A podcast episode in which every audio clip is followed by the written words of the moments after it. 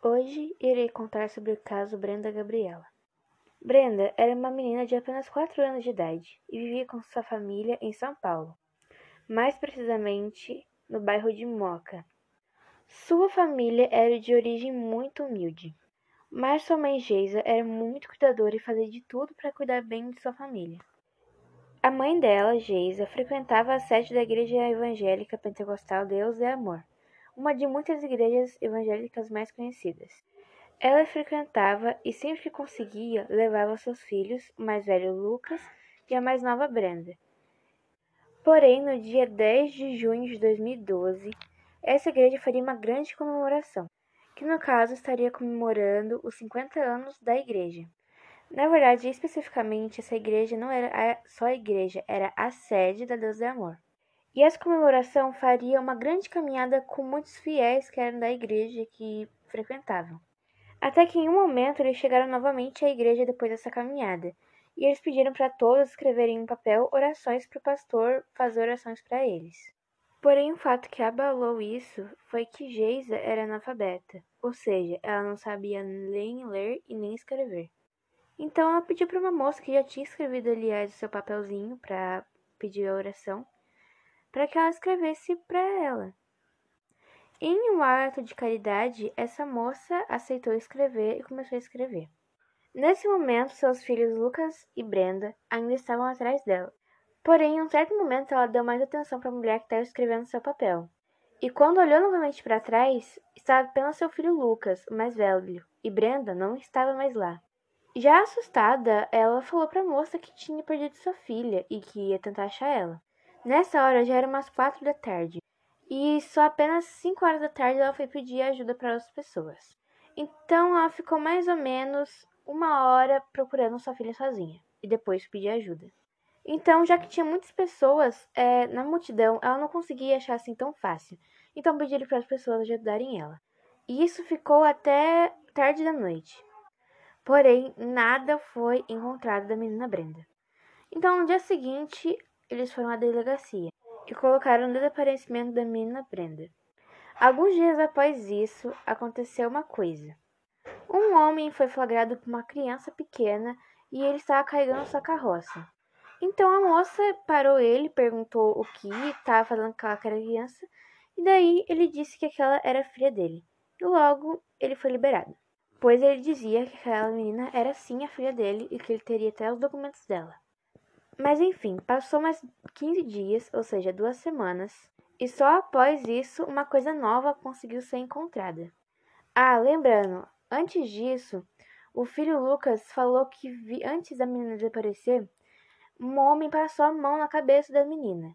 Então ele lembrou todas as características do homem e fizeram logo um retrato falado.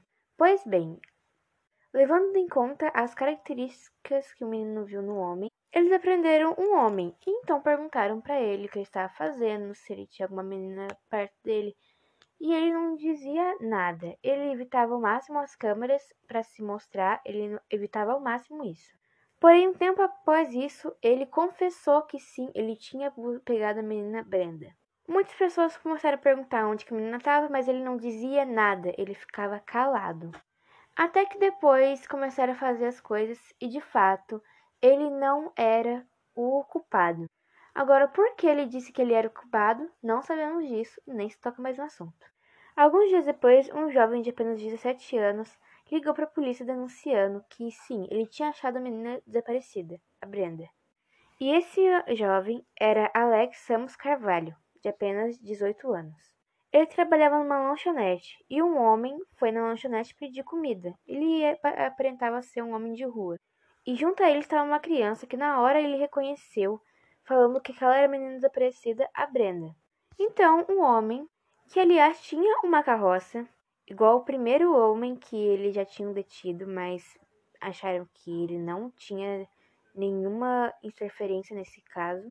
Ele estava com uma criança e o cara obviamente já reconheceu, e o homem disse que não, aquela era a filha dele e que ele teria até os documentos da identidade da menina na carroça dele.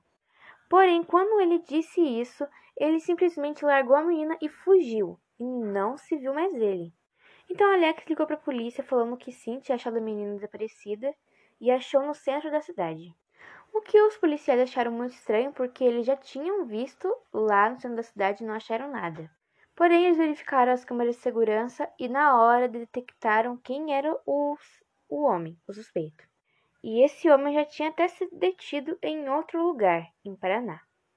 Este homem era Jorge Antônio Cardoso, de apenas 47 anos de idade. Então eles acharam esse homem e perguntaram para ele por que ele tinha feito aquilo, por que ele tinha feito aquilo lá, tipo, por que ele tinha cometido esse crime com aquela menina que ele nem conhecia. Ele disse que morava já faz tempo na rua e não estava conseguindo quase nada. Então ele sequestrou a menina para pedir esmolas e as pessoas verem que ele tinha sim uma filha, então derem mais comida para ele conseguir alimentar pelo menos a filha. Ou seja, ele sequestrou a menina apenas para conseguir um bem. Que esse bem seria esmolas, dinheiro, comida, alimento. Mas você pode até perguntar, como que ele foi encontrado? Na verdade, ele não foi encontrado por aí. Encontraram a carroça dele. Nessa carroça estava um documento. Nesse documento tinha uma nota fiscal, que tinha o valor de um serviço de pedreiro, ou seja, um salário do valor de serviço de pedreiro. Além disso, tinha ainda o CPF dele e tinha também a foto de identidade e tinha até o nome dele. Então eles detectaram ele porque tinha uma conta bancária que estava sendo usada em um lugar e essa conta bancária estava na nota fiscal. Então acharam ele e logo ele foi preso. Mas aí eles ainda não sabiam se aquela era realmente a menina Brenda. Então a levaram para a delegacia e na hora chamaram já a mãe dela, Geisa. Geisa então se encontrou no local e na hora deu um abraço na menina porque realmente era a menina Brenda. A menina Brenda estava intacta, sem nenhum abuso, sem nenhum ferimento. Apenas os cabelos dela foram cortados para que ninguém reconhecesse ela. Eles até foram a um programa do Google Liberato, ganharam uma casa, ganharam uma casa até imobiliada, na verdade, lá no interior do Maranhão. E isso aconteceu em torno de 2012 e 2013. Só que, infelizmente, em 2018, a mãe Jay acabou infelizmente falecendo em 2016 por uma doença. Melhor explicando, uma doença cardiorrespiratória.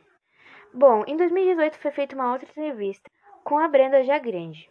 E ela dizia que não se lembrava de quase nada do que tinha acontecido e nem gostaria de se lembrar, porque eu lembrava da mãe dela e quando ela lembrava da mãe dela, ela chorava.